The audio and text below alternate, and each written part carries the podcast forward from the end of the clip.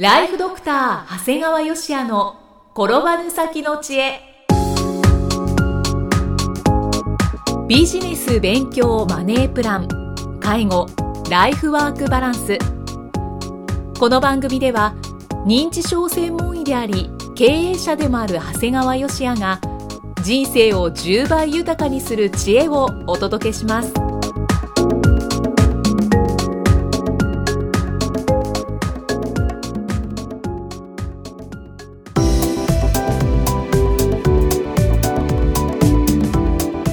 こんにちは、生きみえです。ライフドクター長谷川芳也の転ばぬ先の知恵今回も始まりました。長谷川先生よろしくお願いします。よろしくお願いします。えー、今回はどのようなお話でしょうか？今日はですねある記事をご紹介するんですけども、はい、まあタイトルはね介護ショックが日本に襲いかかるっていう。怖いですね。2025 年問題いずれ来るこの状態が日本を揺るがしそうとしている、はい、団塊の世代と言われる1947年から49年生まれ。今65歳の世代のがですね約10年後退去して75歳を迎えると一大事だというお話です。はあそっか。10年後なんですね。これね実際どれぐらい増えるのかっていうふうに考えると、はい、2012年における後期高齢者、うん、後期高齢者というのは75歳以上なんですね、はい、これが大体1511万人。これがですね25年2025年にはですね2179万人まで膨らむ。1511万人が2179万人まで膨らむんです、で全人口に占める比率もですね大体18%と5人に1人まで上昇するという見通しですすごいですね。これね今までってなんか高齢者っていうとこう一括りに65歳以上ってお話ししてたんですよね、はいはい、まあ、僕も前回まで割と65歳以上っていうアバウトなところで言ってたんだけど、うん、今回の、ね、定義っていうのはこの65歳以上っていう高齢者を今回は75歳の前後で数字を分けてるところに意味があるんですよね。うんうん、後期高齢者の数字を提示している、うん、そうなんです。こう結論から言うと我々現場で働いてても65歳から75歳の方と75歳以上の方ってかなり違いますよってことなんです、うん、だからなんか高齢者って議論しちゃう65歳以上の高齢者っていうといろんな方もすごい元気なそれこそ70歳ぐらいのすごい元気な人をイメージする人から85歳の寝たきりみたいな人をイメージする人までものすごい幅があるわけです、はい、だから僕はこれはとてもですねうまく分けてるなというふうに思ってるんですね、だからまあ当時75歳を後期高齢者というのにこう議論があったりしたわけなんですが、はい、これすごく的を得てるんですね。だから具体的に言うとね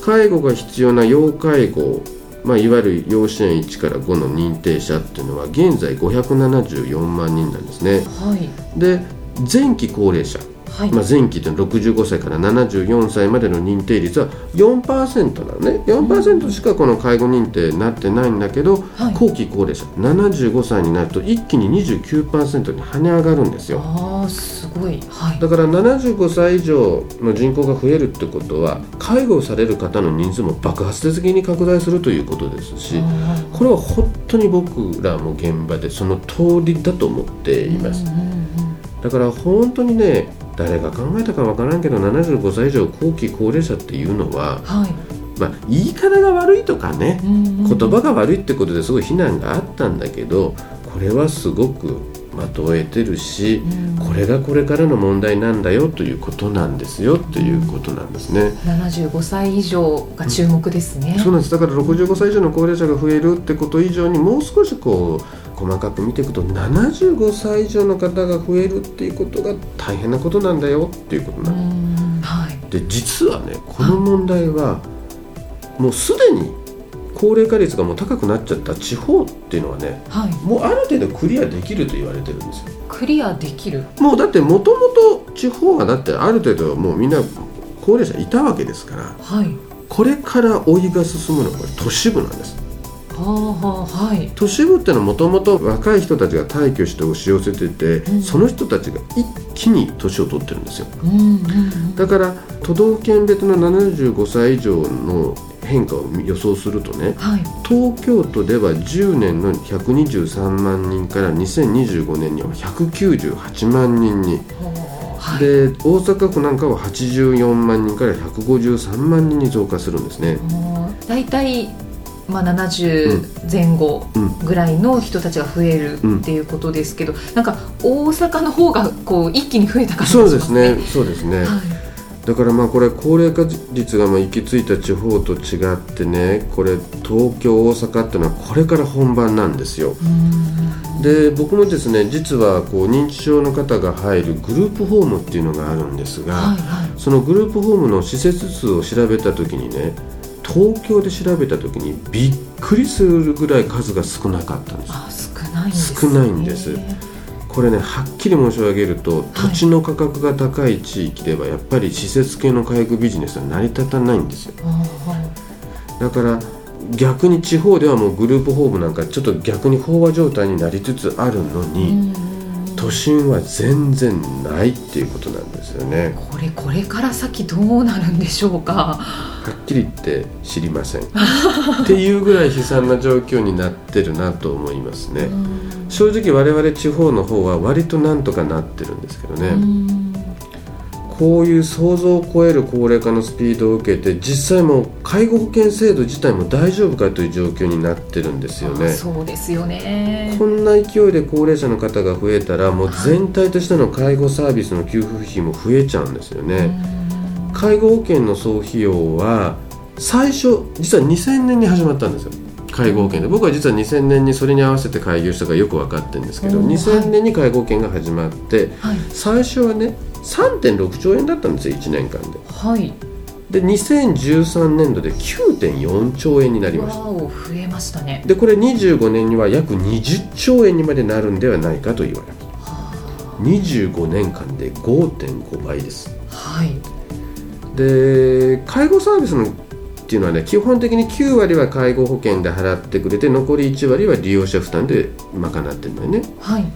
でさらにその介護保険自体はまあ基本的には税金と皆さんが40歳超えた時に払う保険料で、うん。あの賄ってるんですね。はい。だからあのーこれやっぱりね負担もどんどん増やしていかないといけないんだよね、ますよね。これだからね実は今皆さんまだイキさん分かんないかもしれないけど40歳以上になると介護保険料というのは加えて払わないからなんです。はいはい。もうびっくりするぐらい40歳になるともうもう滞りなく忘れることなくさっとしあの払うことになります。はい。あのサラリーマンであったらいきなりポンと引き落とし額が増えます。あだからこれはねでもこれ実は40歳以上っていうのもみんな若い人も入れようっていう話もあるしーそうなんですね。はい。はい。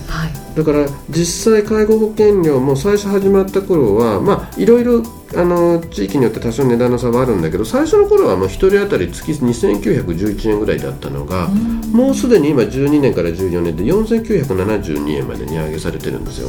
これ結構高いですね。そうですよ。あの1人毎月4972円の負担ですから、はい。これは結構ですね。うん。これね1人ぐらいだとね正直言うとねえこの程度と思われるかもしれないけど、ん僕なんか現場でやってるとねもういわゆる高齢者世帯ってあるんですよ。うんうんもう65歳以上のご夫婦がいてさらにその上にご夫婦がいる。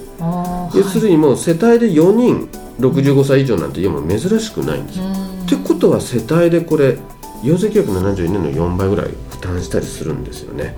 あーそうなると結構なやっぱり額ですよねそうなんですよ。うんでさらにある程度の所得がある高齢者の方は利用者の負担を今の1割から2割にっていうのはもうこれほぼ決定事項でありますね。そうなんですねでさらに軽い人いわゆる今までは要支援だとか要支援2だったサービス介護予防サービスって言ってたんだけどもこれはもう介護保険じゃなくて市町村に移しましょうかということになってるんですね。うんはいだから、まあ、ただこれって本当小手先ですよね今まで養子縁12の人もあのお金使ってたのをこれ市町村で負担してるとじゃあ市町村はどうやって負担するんだという疑問にもなりますしね。はいはい。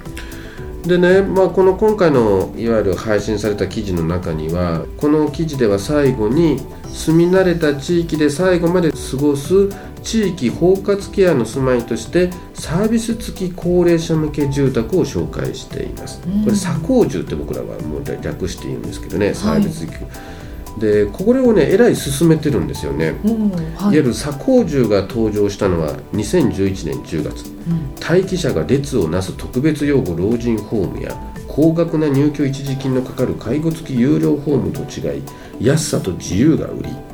一時金なし介護は外注です。1校あたり最大100万円の補助金など国の政策誘導も走行2013年10月までに13万個を突破したということを書いたんですね。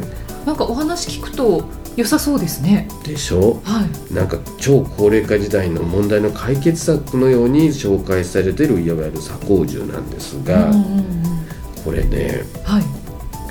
結論からいくとねはい。これ住宅メーカーが裏引いとれへんかなと思うんだよね。なるほど。だだからすごく渋い顔をされてらっしゃるんですね。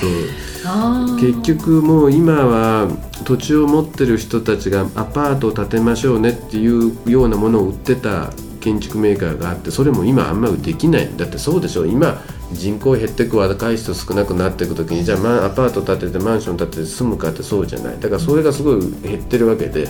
じゃあ次に目をつけてるのがこれなんですよねこれ。ただね正直あんまり役立たないんだよね現場でそうなんですか。と確かに一時金はいりません。はい。ただ、まあ、安いところはあるんだけどいわゆる地方でさえやっぱ月額さ20万ぐらいは必要になるんだよね。うーん結構かかりますね。結構かかるんだよね、はい。だから年金で国民年金だけだったら月額7万ぐらいしかない人だとまずこれは入居できないんだよね。うんはいはい。だからやっぱりこう入居できる方が限定されていく。うん。でねこれ基本はいわゆる住宅なんですよ。はい。でサービスは外注ですからだから本当に重症度が上がってきたり医療的な処置が必要になった時は対応できないんですよね。ああそっかだから軽くってある程度自分でできるうちもしくはちょっとしたお手伝いだけで生活できるような軽度の要介護者ならいいんだけども寝たきりになったりだとか医療的なものが必要というふうになるともううちでは見れないっていうんだよね。うん。だからお金かかる。確かに最初の一時金はいらないかもしれんけど月額はかかるんだけどこれは対の住処ではないんですよということなんですなるほど。すごくいいところだなと思っちゃいましたけど。やっぱりねそこがやっぱり皆さんそこの現場にいない人たちっていうのはいろんな段階の人たちがいるよということなんだよね、うんいろんな段階要するに一人で暮らすギリギリ暮らせる人。もしくは暮らせるのがちょっと危なくなってる人。もう本当に常に介護が必要な人ぐらいまでいろんな段階があるんだよね。はいはい。だから僕はね基本はね悪いけどどっかの段階でポンと対の住みかって僕難しいと思います。これはね決してその我々サービスを提供する側だけじゃなくてサービスを受ける側だってそうじゃない。自由に出入りできるような状態の時は出入りできるようにしたいし、でも逆に言うともう出れなくなったら逆にその中の施設の中で十分な介護を受けたいというケースもあるからはい。だから僕はそれを見越してやはりできるだけ自分での自宅での生活をやっぱり維持する。うん。でそのためにあのいろんな介護サービスを使うんだけどもできるだけ行けるところまでとにかく在宅での生活を維持する。うんでその後にちょっと軽い介護が必要になった場合は一時的にこれ一時的ですよ。ずっとじゃない、一時的に有料老人ホームやグループホームに入所。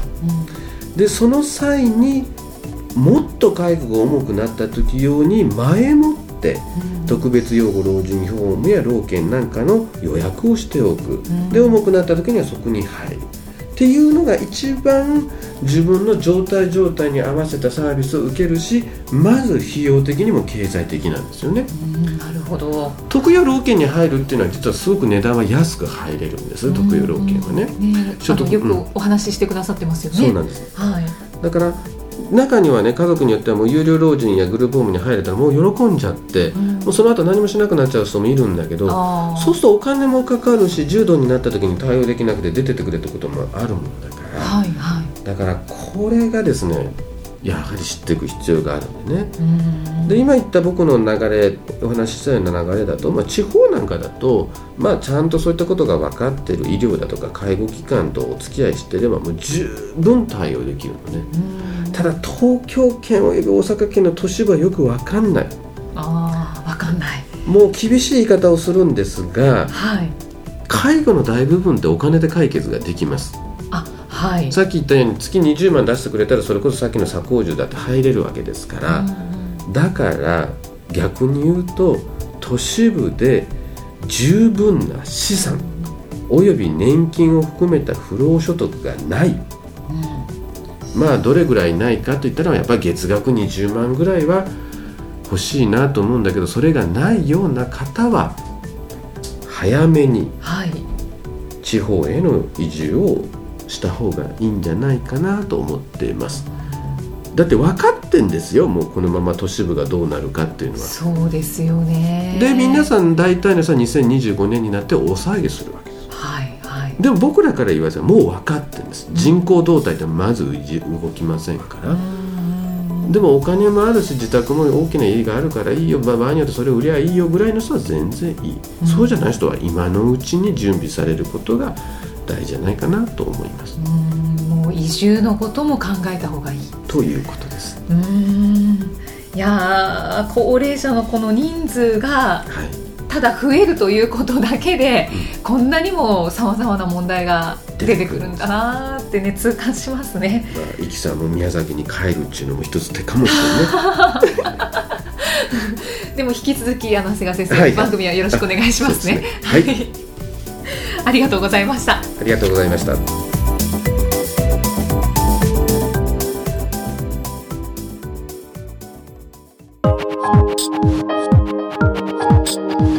放送はいかがでしたか？番組ではご感想や長谷川よしあへのご質問をお待ちしています。